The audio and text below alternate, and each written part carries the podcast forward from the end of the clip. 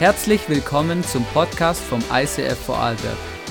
Wir wünschen dir in den nächsten Minuten eine spannende Begegnung mit Gott und viel Spaß.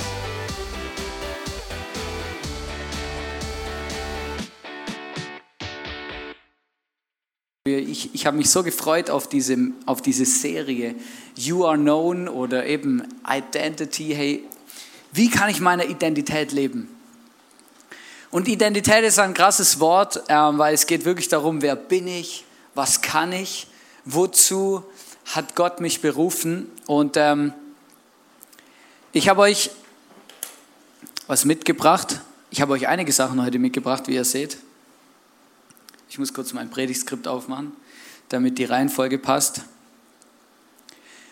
Und die Frage, die ich mir gestellt habe und die ich dir heute ähm, ausstellen will, ist, was ist deine Identität? Und wenn du mit dieser Frage überfordert bist, dann ich, möchte ich dich vielleicht auch fragen, was macht dich aus? Oder was gibt dir deinen Wert? Bei was hast du das Gefühl, wow, hey ja, was gibt dir deine Anerkennung? Wo merkst du, dass du etwas wert bist? Über was definierst du dich vielleicht? Vielleicht definierst du dich über Erfolg. Du sagst, ja, wenn ich erfolgreich bin im Leben, bei mir, bei der Arbeit, in der Familie. Erfolg ist ja was ganz, ganz krass eigentlich. Manche ähm, wollen erfolgreich sein im Sport, andere wollen eine erfolgreiche Mami sein, die nächsten wollen Karriere machen. Alles ist Erfolg. Worüber definierst du dich? Sagst du ja, ich, also meine Identität, alles, was ich bin, das ist, weil ich wenn ich erfolgreich bin, vielleicht Status, du sagst, hey, ich muss unbedingt mal Professor, Magister, Doktor, irgendwas in meiner E-Mail-Signatur stehen haben. Oder du sagst, nein, hey, Beziehung. Hey, wenn ich die richtige Frau, den richtigen Mann kennenlerne, meine Freunde sind alles für mich. Das ist meine Identität. Oder du sagst, meine Identität ist Besitz. Ich muss einfach besitzen. Ich muss nur genug besitzen und es muss immer mehr werden und dann ist gut. Die Frage, die ganz tiefe Frage, die sich dahinter verbirgt, ist, mit was füllen wir unser Leben? Mit was versuchen wir unsere Sehnsucht in unserem Leben vielleicht auch zu füllen? Und ich habe äh, ein spannendes äh, Bild gesehen, als ich die Message vorbereitet habe. Ich schaue mir ja immer viele Predigten an und so und dann bekomme ich da ganz viele Inspirationen. Und dieses Bild habe ich in einer Predigt gesehen und ich wollte es euch unbedingt mitbringen. Stell dir vor, dein Leben ist ähm, so eine Dose. Wir haben die extra unkenntlich gemacht, damit wir hier keine Schleichwerbung machen. Ähm, und dein Leben ist so eine Dose, genau. Und die Frage ist ja, was ist da drin? Und du machst sie vielleicht auf. Ich hoffe mal, niemand hat sie geschüttelt. Oh, Gott sei Dank nicht. So oft, wie wir die schon hoch und runter getragen haben. Und das ist dein Leben und dann ähm, nimmst du immer wieder so einen Schluck, weil du merkst, hey, ja, ich möchte unbedingt, mir ist mega wichtig, dass ich erfolgreich bin. Ich muss nur den richtigen Job machen, die richtige Stelle bekommen. Vielleicht gehe ich eine Weile ins Ausland. Und dann, dann, oder du sagst, nein, ich kaufe mir die richtigen Klamotten. Da muss Gucci draufstehen oder Prada oder sowas, einfach die richtige Marke, vielleicht irgendeine Sportmarke, das erfüllt mich, das gibt mir meinen Wert. Oder du sagst, nein, ich muss unbedingt, ähm, ich möchte die richtige Beziehung haben. Aber nicht nur die richtige Beziehung, sondern Sexualität ist das, was, was mich erfüllt.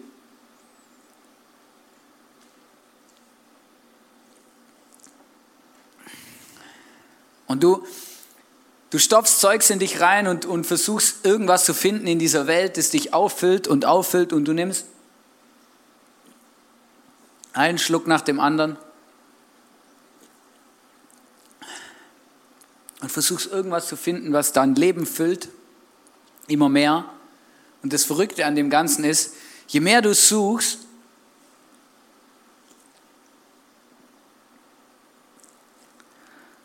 desto leerer wird es. Und irgendwann merkst du, du kannst so viel Geld haben, wie du willst.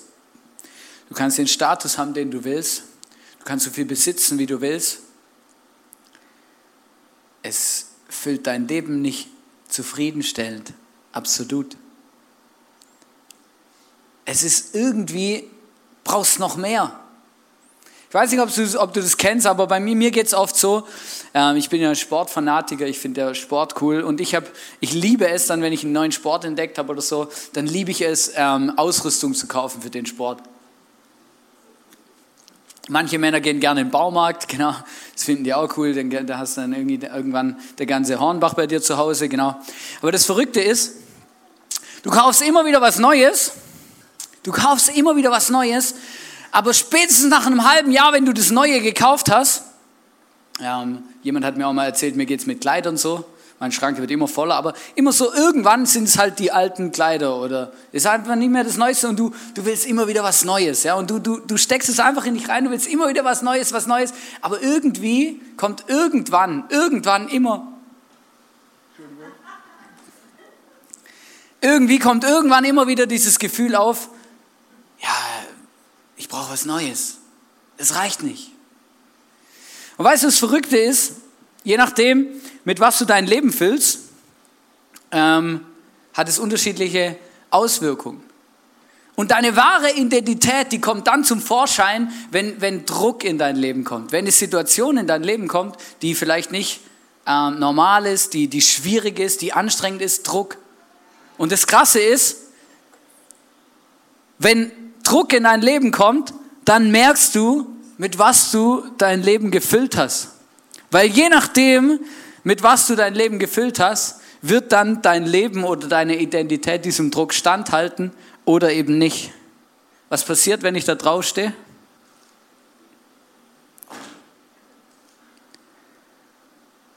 Es gibt nach. Und dann sind wir platt wie eine Flunder. Das passiert, wenn wir uns mit den falschen Dingen füllen in unserem Leben und versuchen, unsere Identität in Dingen zu finden, die uns niemals ganz erfüllen können. Wenn dann Druck in unser Leben kommt, dann bricht vieles zusammen. Viele haben das erlebt, ich habe gerade jetzt ein, ein, äh, irgendwo was gelesen, ich glaube es war auf voller Tee, dass ganz viele Beziehungen und Ehen gerade sehr äh, stark am Bröckeln sind oder sich sehr schwer tun ähm, durch die ganzen Einflüsse. Und ganz oft hat es was damit zu tun, auf was hat diese Beziehung gebaut. Auf Dingen, die halten oder die nicht halten. Meine Frage ist, was ist, wenn unser Leben gefüllt ist mit etwas, das hält? Was passiert dann, wenn Druck drauf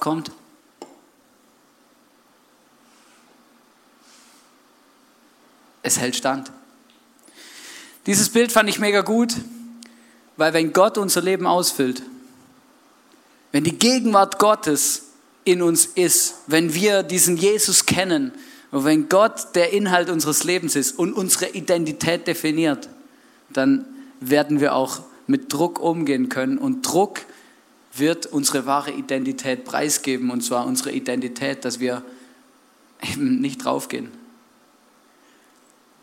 Weißt du, egal in was du dein Leben investierst, aber am Ende unseres Lebens kommt es darauf an, womit habe ich versucht, mein innerstes Bedürfnis nach Anerkennung, mein innerstes Bedürfnis nach Annahme und Liebe zu füllen. Und je nachdem, mit was du es versuchst zu füllen, ist das Ergebnis dementsprechend. Gott ist der Einzige, der unsere wirklichen Bedürfnisse, die wir haben, so füllen kann, damit wir zufrieden sind und, und dass es uns gut geht. Und wenn deine Beziehung in deiner Ehe oder in deiner Freundschaft auf nicht auch mit Gott gefüllt ist und Gott eine Rolle spielt und Gott im Zentrum ist, sondern deine Beziehung darauf aufbaut, dass der Sex gut ist, dass man nett ist zueinander oder gegenseitig sich alle Erwartungen erfüllt, dann ist es vorprogrammiert, dass dein Leben, deine Beziehung irgendwann so aussieht. Weil wir werden es nicht schaffen, die Erwartungen zu erfüllen. Wir werden es nicht schaffen, immer ähm, im sexuellen Bereich alles zu bekommen, was wir uns wünschen, weil unser Gegenüber ist nur ein Mensch. Der Einzigste, der uns wirklich befriedigen kann und alles geben kann, was wir brauchen, ist Gott. Warum ist es so? Weil Gott ist perfekt. Und das hat ganz viel zu tun mit Identität und ich hoffe, das Bild hat zu dir gesprochen. Ich hoffe, du konntest ein bisschen was davon verstehen. Aber die Frage ist, was kommt in deiner Identität hervor, wenn Druck kommt? Ich habe schon manchmal erlebt und es ist wirklich krass, immer wenn Druck in mein Leben gekommen ist, dann sind diese Dinge in meinem Leben aufgeploppt, die schwierig sind. Und das war immer der Moment, wo ich dann irgendwie auf eine Art und Weise reagiert habe, wo ich mich selber nicht mehr auskennt habe. Kennst du so, wenn dich was triggert? Man sagt manchmal, wenn dich was triggert. Und dann löst es was in dir aus. Plötzlich wirst du wütend, ungeduldig. Oder du, du gehst in dein Schneckenhaus, weil du mit der Situation nicht klarkommst, was auch immer. Und dann bist du ganz nah an deiner Identität. Und ich musste lernen in meinem Leben, in solchen Momenten, in die Seelsorge zu gehen und zu Menschen zu gehen und mit anderen Menschen darüber zu reden und Jesus diese Dinge abzugeben und zu sagen, Herr Jesus, da ist etwas in meinem Leben, das ist nicht gesund. Wenn es mir nicht gut geht und ich fange an, auf Amazon Zeug einzukaufen, das ist eine schlechte Reihenfolge von Dingen. Wenn es mir nicht gut geht und ich fange an, Alkohol zu trinken, wenn es mir nicht gut geht und Druck in mein Leben kommt und ich, ich weich irgendwie auf, habe irgendwie so ein Nachbargleis, wo ich schnell draufgehe, um irgendwie mein Leben zu retten und mich irgendwie über Wasser zu halten, dann ist ein Zeichen dafür, dass irgendwas in unserer Identität angeknackst ist. Und weißt du, was ich dir sagen will, gerade am Anfang von dieser Message-Serie? Gott möchte unsere Identität heilen, gesund machen und komplett wiederherstellen. Und es ist nicht immer einfach so ein logischer Finish-Prozess, der einfach zack, bumm, oder manchmal stellen wir das uns so vor, auch wenn wir gläubig sind, wir, wir, wir, wir, ähm, wir beten einmal und dann ist alles gut. Das ist nicht immer so. Je schlimmer unsere Komplexe sind, so länger dauert es, bis Gott sie heilen kann.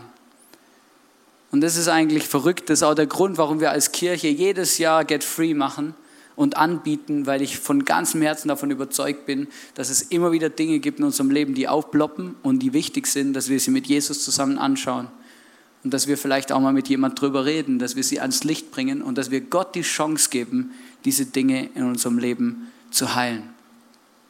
Wir möchten uns heute eine Geschichte anschauen, also ein Gleichnis, das Jesus erzählt hat aus der Bibel, wo es auch um zwei Söhne geht, die mit ihrer Identität gefochten haben und auch, ähm, wo mega viel sichtbar wird, ähm, worauf sie ihre Identität gebaut haben. Und äh, Tamara wird uns in den ersten Part dieser Story jetzt mit reinnehmen und sie uns vorlesen. Also lausche auf und viel Spaß.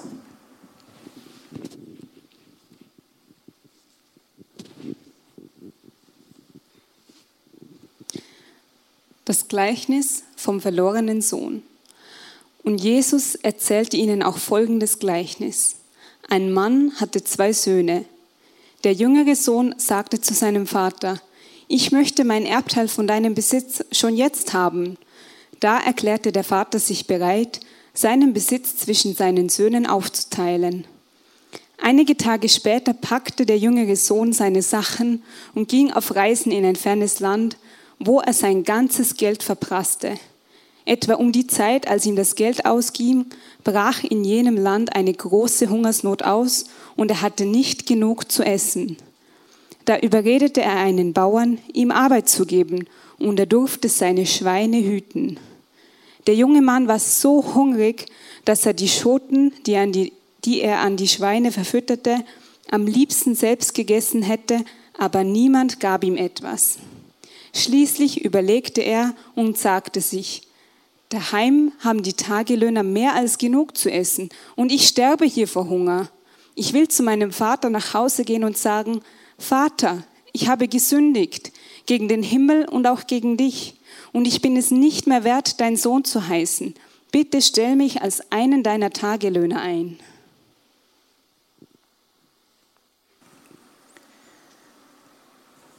Ein ganz bekannter Bibelvers, der verlorene Sohn dieser Sohn, der seinen Vater bittet, gib mir das Vorerbe, zahl mir mein Erbe aus, ich möchte die Welt entdecken.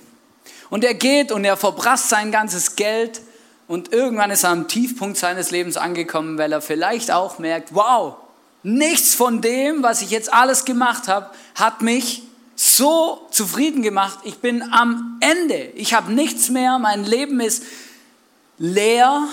Ich habe kein Geld mehr. Alles ist weg. Er findet sich wieder bei den Schweinen. Und das ist auch mit, spannend mit den Schweinen, warum da Schweine steht, weil bei den Juden sind Schweine unreine Tiere. Das heißt, es ist wirklich der Tiefpunkt seines Lebens.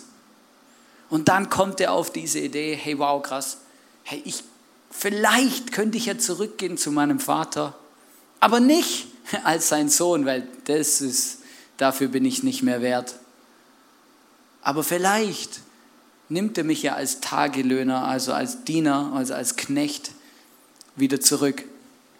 Ich möchte mit euch lesen Lukas 15, Vers 18 bis 19, dieser entscheidende Vers, über den ich jetzt kurz zwei, drei Sätze sagen will. Da heißt es, ich will zu meinem Vater nach Hause gehen, sagt der Sohn, und sagen, Vater, ich habe gesündigt gegen den Himmel und gegen dich und ich bin es nicht mehr wert, dein Sohn zu heißen. Was für ein Moment in dem Leben von diesem Sohn. Was für ein Moment. Das Krasse an diesem Moment ist, er steht da und er checkt, wow krass, ich habe gesündigt. Hey, ich habe Fehler gemacht. In meinem Leben ist vieles jetzt den Bach runtergegangen. Ich habe zwar gedacht, ich weiß, wie das Leben läuft, aber ich muss mir selber eingestehen, das war nicht gut. Ich habe Menschen angelogen, ich bin von zu Hause weggegangen, habe meinen Vater und meinen Bruder im Stich gelassen. Es gibt ganz viele Dinge, die, die hier aufgezählt werden, wenn man zwischen den Zeilen auch liest, wo klar wird, wow, dieser Sohn, ihm wird bewusst, was er eigentlich alles verbockt hat. Und weißt du, manchmal gibt es in unserem Leben auch so Momente, wo wir irgendwie dann, vielleicht läuft wirklich mal was schief und dann sitzen wir da und dann merken wir, wow, krass, ich habe wirklich Fehler in meinem Leben, ich habe Fehler gemacht. Ich habe Fehler gemacht in meiner Beziehung mit meinen Eltern, Fehler in meinem eigenen Leben, ich habe mich selber nicht gern gehabt, was auch immer, aber ich habe gesündigt. Weißt du, das ist ein, das ist ein Fakt. Ich habe gesündigt, ich habe einen Fehler gemacht. Vielleicht kennst du es auch so, du merkst, wow, es gibt Fakten, Fakten. In meinem Leben gibt es Fakten, in deinem Leben gibt es vielleicht auch Fakten. Du bist wütend, du bist ungeduldig, du schreist irgendjemand an, irgendwas triggert dich und dann kommen diese Fakten nach außen zum, zum Vorschein, oder? Vielleicht bei deinen Kindern, vielleicht in der Arbeit, wo auch immer. Da gibt es Fakten. Und in jedem von unserem Leben, ich glaube, es gibt keinen Menschen, keinen Mensch auf dieser Welt, wo es keine Fakten gibt, dass wir wissen, okay, wir machen Fehler, es gehen Dinge in unserem Leben, sind nicht gut. Aber das Verrückte ist eigentlich an dieser Story nicht, dass es die Fakten gibt, weil die hat, glaube ich, jeder Mensch, sondern das Verrückte ist, wie der Sohn die Fakten interpretiert. Und das ist eigentlich spannend. Kannst du den Bibelvers, äh, genau, du hast ihn eh noch eingeblendet, weil wenn du hier weiter liest, ich habe gesündigt gegen den Himmel und auch gegen dich. Das sind Fakten. Er hat gewusst, hey, ich habe einen Fehler gemacht. Und jetzt kommt die Interpretation und er sagt, und ich bin es nicht mehr wert, dein Sohn zu heißen. Woher weiß er das? Woher weiß der Sohn, dass der Vater ihn ablehnen wird? Woher weiß der Sohn, dass er es nicht mehr wert ist, Sohn von diesem Vater zu heißen? Er weiß es gar nicht, sondern er interpretiert es. Es ist seine Schlussfolgerung. Und du glaubst gar nicht, wie viele Menschen ich schon kennengelernt habe und wie schnell wir dran sind, auch so Schluss zu folgern, dass wir merken, wir interpretieren. Das heißt, wir machen einen Fehler und unsere, unsere Prätation dieses Fehlers ist, ja, der Zug für mich ist abgefahren. Gott liebt mich nicht mehr. Das kannst du vergessen. Gott, Gott hat keine Chance mehr. Die Türe ist zu, weil ich habe zu viele Fehler gemacht. Ich habe immer wieder, das ist für mich ein prägendes Ereignis gewesen, wo ich ähm, in meinem alten Job mit einem mit einem Geschäftskollege von mir geredet habe und ihm erzählt habe, dass es einen Gott gibt, der ihn liebt und der sein Leben auffüllen will. Und er hat zu mir gesagt, weißt du, Hannes, ich war dreimal verheiratet, ich bin schon dreimal geschieden. Ich habe so viele Dinge in meinem Leben falsch gemacht. Selbst wenn ich jetzt ähm, ähm, ein paar Erkenntnisse hätte und wüsste, hey, das würde ich anders machen, bei mir ist der Zug abgefahren. Ich glaube nicht, dass Gott mich noch lieben kann. Diese Schlussfolgerung ist das Problem. Diese Interpretation, dass wir selber uns ins Ausschießen, selber definieren, hey, vorbei, es geht nicht mehr weiter. Vielleicht kennst du es auch. Vielleicht kennst du auch deine Fakten. Kennst du deine eigenen Fakten?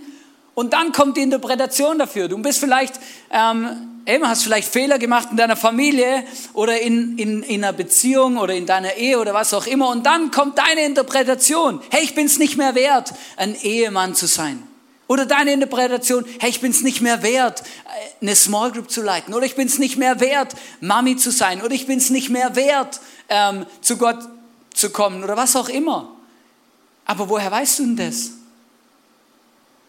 Vielleicht gibt es Fakten in deinem Leben, aber die Interpretation der Fakten, die ist eine Katastrophe. Die Frage ist, wie denkst du über dich selber?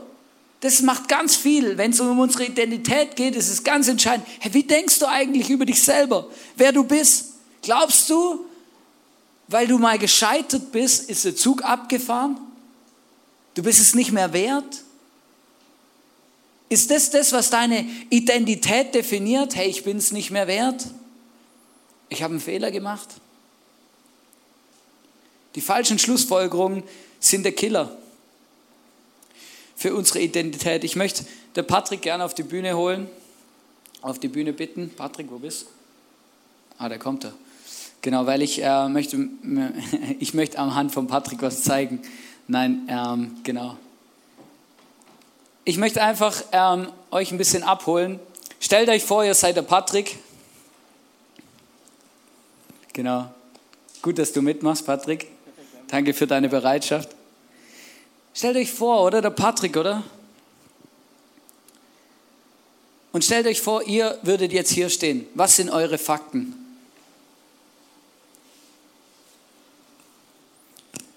Sagst du, ja, ich bin halt Boah, hey, kannst du mir helfen? Guck mal.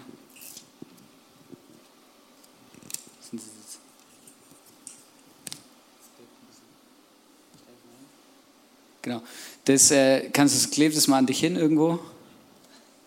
Jawohl. Vielleicht ist es, sagst du, das ist dein Fakt, Ungeduld. Okay, das wird richtig interessant. Oder Stolz.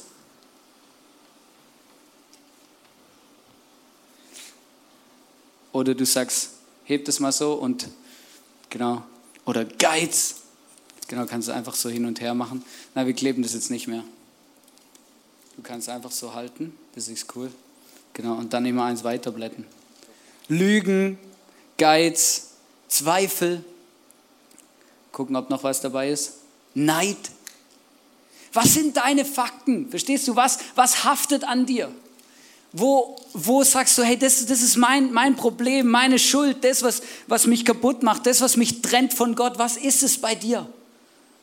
Und jetzt kommt das Verrückte eigentlich, und das war mein Breakthrough-Moment, als ich das verstanden habe.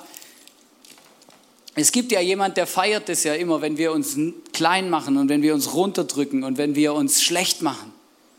Und zwar der Teufel der möchte das eigentlich von ganzem Herzen, weil der ist nicht daran interessiert, dass wir eine gesunde Identität haben und dass es uns gut geht und dass wir wissen, wer wir sind, sondern der möchte uns eigentlich, dass wir am liebsten in unserem Selbstzweifel quasi im Boden versinken.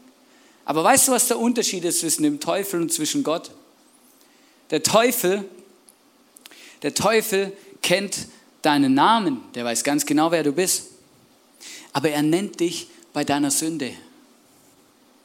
Der Teufel sagt zu dir, du bist ungeduldig, du Zweifler, du bist neidisch, du Süchtiger, du Verlorener. Er würde dich nie bei deinem Namen nennen, sondern er, er reibt dir das noch unter die Nase, was du für Scheiß gebaut hast. Er versucht dir noch immer zu sagen, hey, du bist es, du bist wertlos, du bist nichts wert, du bist dieser verlorene Sohn, der irgendwo im Dreck sitzt. Hey, was bildest du dir eigentlich ein? Und weißt du, was Gott macht? Bei Gott ist es genau andersrum. Gott kennt deine Sünde, er weiß ganz genau, was deine Fehler sind, aber er nennt dich bei deinem Namen. Das heißt, Gott sagt nicht, du Ungeduldiger, du Stolzer, du Neidischer, sondern er sagt, hey Patrick, wie geht's dir? Schön. Ich weiß, da gibt es Dinge in deinem Leben, lass uns sie zusammen anschauen. Gott nennt dich bei deinem Namen, obwohl er deine Sünde kennt. Der Teufel nennt dich bei deiner Sünde, obwohl er deinen Namen kennt. Und das ist mega entscheidend. Und krass an dieser ganzen Geschichte von diesem verlorenen Sohn ist eigentlich, wie jetzt der Vater reagiert. Viele von uns wissen, wie der Vater reagiert. Aber das Verrückte ist, wie der Vater reagiert. Nämlich ganz anders, wie der Sohn es interpretiert hat. So kehrte er zu seinem Vater nach Hause zurück. Er war noch weit entfernt, als sein Vater ihn kommen sah. Voller Liebe und Mitleid lief er seinem Sohn entgegen, schloss ihn in die Arme und küsste ihn. Sein Sohn sagte zu ihm, Vater, ich habe gesündigt gegen den Himmel und auch gegen dich und bin es nicht mehr wert, dein Sohn zu heißen. Aber sein Vater sagte zu den Dienern, schnell, bringt die besten Kleider im Haus und zieht sie ihm an, holt einen Ring für seine Finger und Sandalen für seine Füße und schlachtet das Kalb, das wir im Stall gemästet haben. Denn mein Sohn hier war tot und er ist ins Leben zurückgekehrt. Er war verloren, aber nun ist er wiedergefunden und ein Freudenfest begann. Was für eine Reaktion des Vaters. Der Sohn überlegt noch, wow, ich, ich kann nicht zurückkommen als Sohn, ich bin es nicht mehr wert, dein Sohn zu heißen, ist seine Formulierung. Was macht der Vater? Der Sohn kommt, der Vater wartet schon mit offenen Armen und sagt, hey, wow, so gut bist du zurück. Er küsst ihn, ich habe mal aufgeschrieben, alles, was er alles tut. Er, er, er wartet mit offenen Armen, er küsst ihn, er gibt ihm ein Gewand. Voll gut, wir wissen ja in Vorarlberg, was ein Gewand ist, genau. Ähm, Und weißt du, das ist was Besonderes, ja? Weil er lässt ihm einen, einen Mantel oder ein Gewand holen.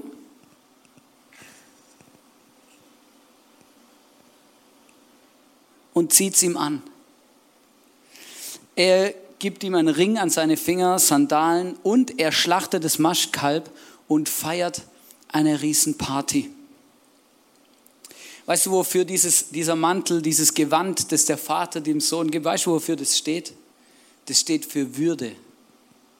Für Würde. Er gibt ihm Würde zurück. Identität.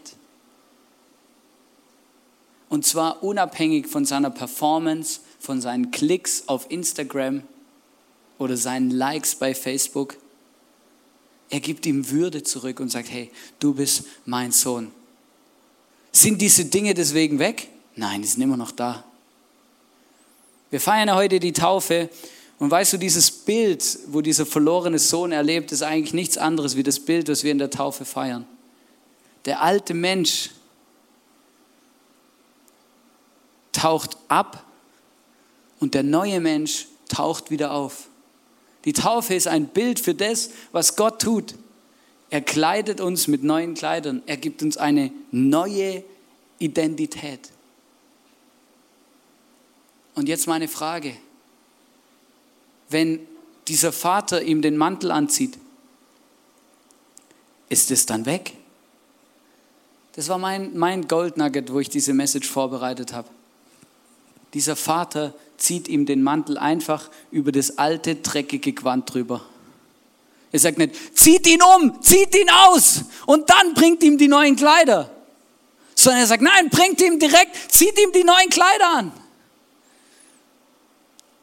Und ich finde das mega spannend, weil oft haben wir das Gefühl, ja, oder ich rede mit so vielen Leuten in unserer, immer wieder, ich rede mit so vielen Leuten und immer sagen die Leute, ja, weiß ich weiß noch nicht, ob ich ready bin für die Taufe, weil, weil das sind noch zu viele Sachen in meinem Leben, zu viele Dinge, die ich zuerst reinigen muss, klären muss, richtigstellen muss. Das ist der größte theologische Irrtum, den es gibt auf dieser Welt, dass wir uns erst taufen können, wenn unser Leben nahezu perfekt ist. Wenn du in die Bibel reinschaust, dann merkst du, das Einzige, was es braucht, damit man sich taufen kann, ist zu sagen, ich glaube, dass Jesus mein Leben liebt, mich selber liebt und dass er mich reinmachen kann. Das heißt, die Taufe ist der Startschuss in den Reinigungsprozess mit Jesus. und nicht das Endergebnis. Ich, find, ich, ich feiere alle Kirchen auf dieser Welt, die Taufvorbereitungskurse machen und alles. Aber wenn sie länger gehen wie drei Wochen, sind sie zu lang. Weil Jesus, sobald in dem Moment, wo wir sagen, hey, Jesus ist für mich am Kreuz gestorben, ich liebe es, ihm nachzufolgen, ich möchte ihm entgegengehen, dann lasse ich mich taufen und dann braucht es einen Nachbereitungskurs. Taufe ist der Startschuss in unsere Beziehung mit Jesus. Ich gehe los, egal was vorher war. Ich gehe los und glaube von ganzem Herzen, dass Jesus mir vergibt und jetzt anfängt, in den Prozess mit mir zu starten, meine Dinge aufzuräumen in meinem Leben. Jesus immer ähnlicher zu werden. Und weißt du, was dann passiert in dem Moment, wo Gott uns neu kleidet und diesen Mantel uns gibt? Er fängt an, er vergibt uns unsere Schulden, er ist gestorben am Kreuz, damit wir leben können.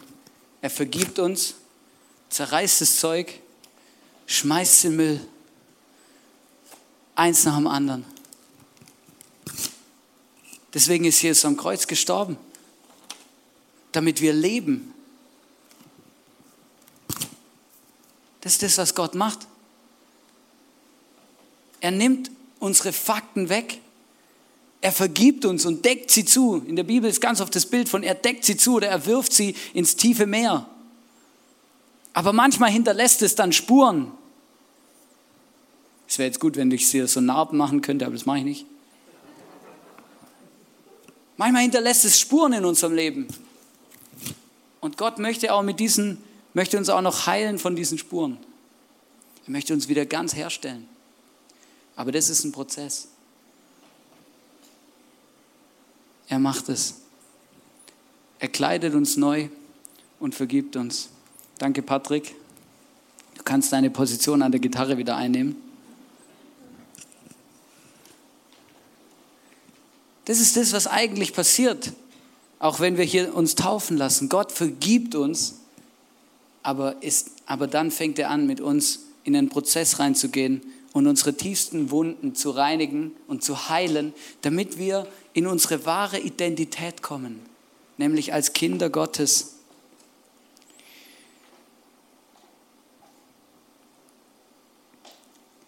Weißt du, es gibt zwei Phasen. Die erste Phase ist, du checkst, hey krass, ich bin ein Sünder. Ich habe Dinge in meinem Leben falsch gemacht. Ich habe einfach diese Facts und die sind einfach da. Ich kann es auch nicht ändern. Und das andere ist, dass du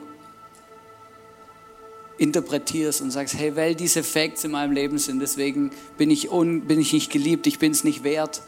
Was will Gott von mir? Glaubst du, Glaubst du ernsthaft, dass Gott noch etwas in meinem Leben machen kann? Glaubst du ernsthaft, dass Gott noch etwas mit mir bewegen will? Und weißt du, was das Verrückte ist? Und vielleicht spreche ich da jetzt zu, zu vielen Menschen, die hier sind oder im Livestream zuschauen, die schon länger gläubig sind oder sich auch schon vor Jahren taufen lassen haben. Weißt du, was das Verrückte ist in unserem Leben, was ich in meinem Leben immer wieder feststelle? Gott hat mich reingemacht, ich bin getauft, Gott hat mir vergeben, alles ist eigentlich gut, ich bin auf dem Weg in die Identität, die Gott mir schenkt. Und weißt du, was wir dann manchmal tun? Wir holen das Zeug wieder aus dem Müll.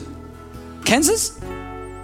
Schon mal gemerkt, dass du, dass du irgendwo dran bist, ja, dass Gott dir vergeben hat und eigentlich alles in Ordnung ist. Und irgendwie sind wir so bescheuert, dass wir das Zeug wieder aus dem Müll holen und uns wieder anheften.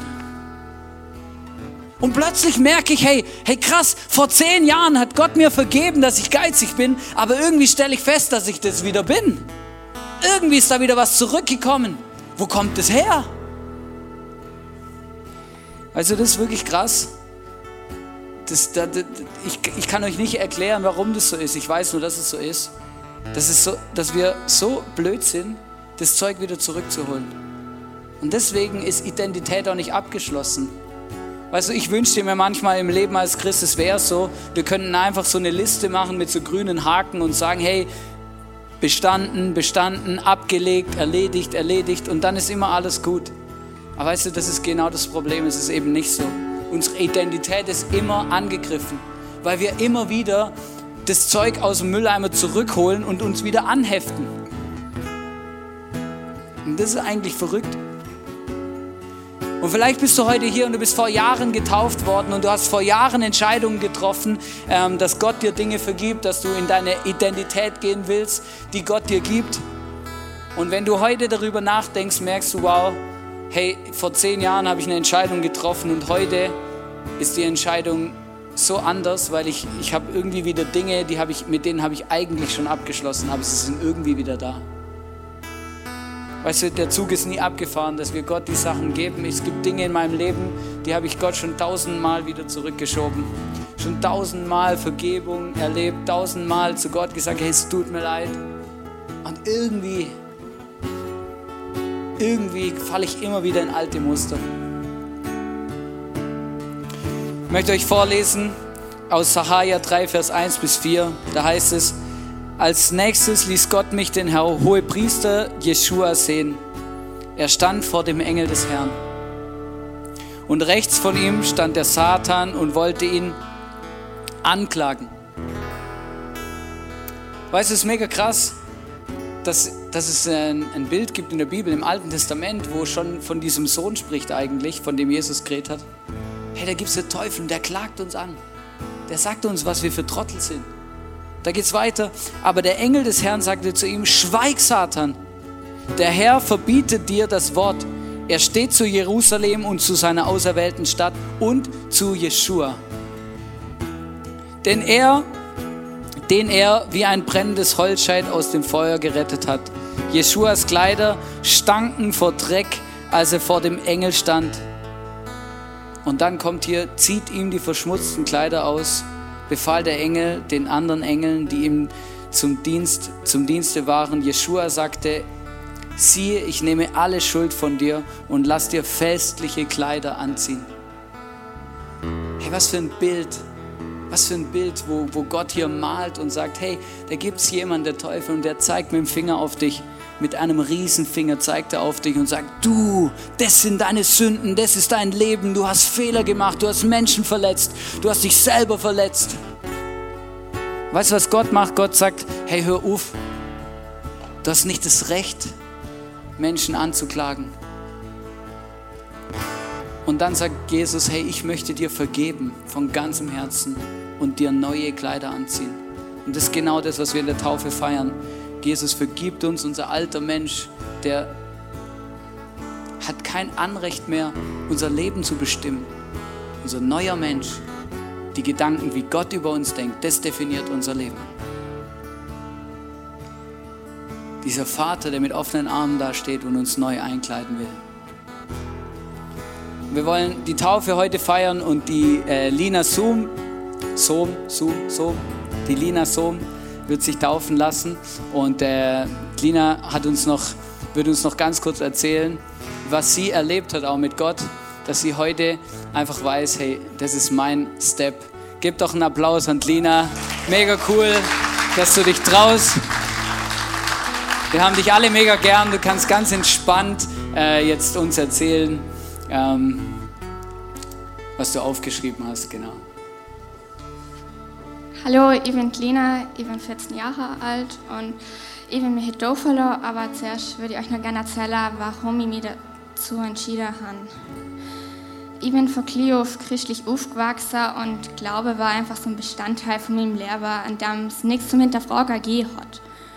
Und ich habe noch geglaubt, dass es einen Gott gibt. Ich habe die ganze Bibelgeschichte erkannt. Ich habe noch gelernt zum Wert und alles. Aber trotzdem war Glaube nie so was Persönliches es war halt eher etwas, wo mir wie geklagt worden ist. Etwas, das sie nie so richtig hinterfragt haben. Aber dann irgendwann hat es eine Zeit in meinem Leben gegeben, da habe ich alles hinterfragt.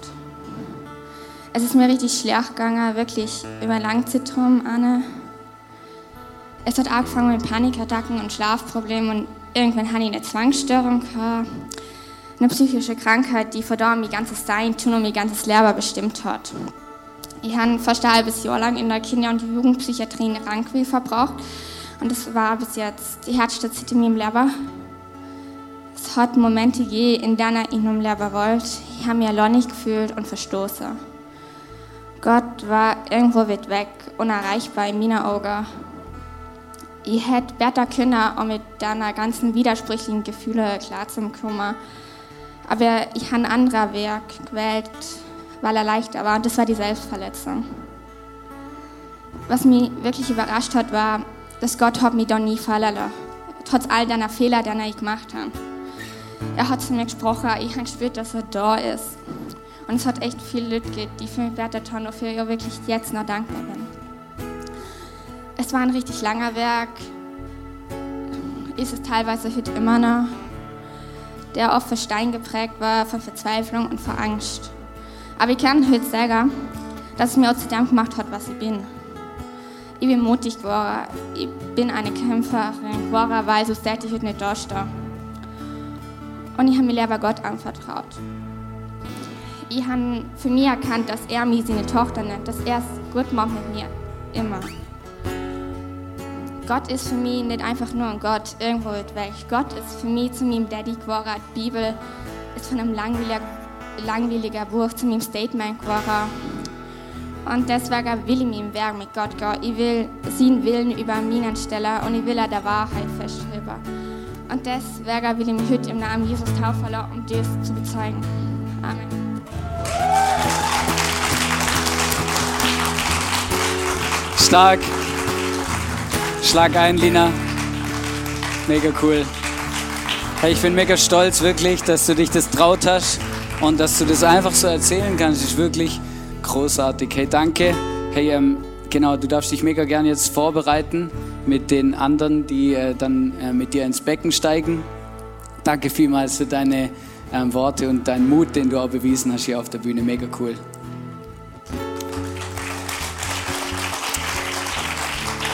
Yes.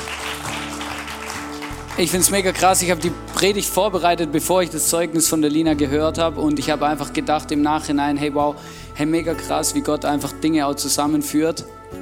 Und ich möchte dich heute ermutigen, weil während, während die sich jetzt vorbereiten für die Taufe, hast du die Möglichkeit, auch noch einen Action-Step zu machen. Und zwar haben wir hier das Kreuz aufgestellt und äh, das steht immer stellvertretend dafür, dass Jesus äh, am Kreuz gestorben ist für dich und mich und dass er uns vergeben kann. Und du hast auf deinem Zettel, auf deinem Platz so einen weißen Zettel, unter anderem neben deiner Sitzplatzkarte und auch neben dein, deinem Umschlag. Und vielleicht gibt es Dinge in deinem Leben, die haften, dich, die haften an dir. Und ich möchte dich einfach ermutigen, diese Dinge aufzuschreiben, ganz bewusst diese Schuld und diese Sünde aufzuschreiben auf diesen Zettel, ihn dann zu zerreißen und dann in den Mülleimer, den wir da unter das Kreuz stellen werden, kannst du es gern reinwerfen. Wenn du merkst, hey, ich brauche auch eine Erneuerung, vielleicht von deiner Taufe, die du vor Jahren gefeiert hast, oder du merkst, nein, ich bin noch gar nicht getauft, aber ich brauche trotzdem diese Vergebung von Jesus, dann mach das doch symbolisch und, und nimm das einfach an das, dass der Gott einfach mit offenen Armen auf dich wartet.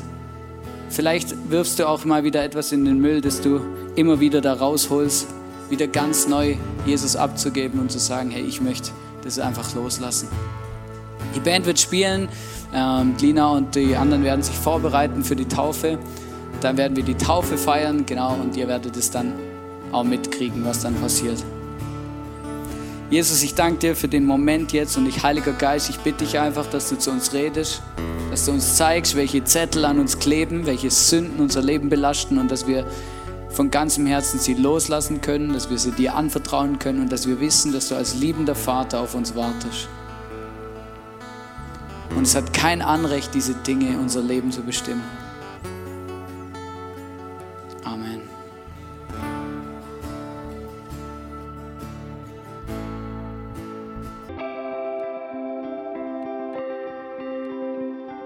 Wir hoffen, dass dir diese Predigt weitergeholfen hat. Wenn du Fragen hast, schreib uns eine Mail an info at icf-vlbg.at. Alle weiteren Informationen findest du auf unserer Homepage.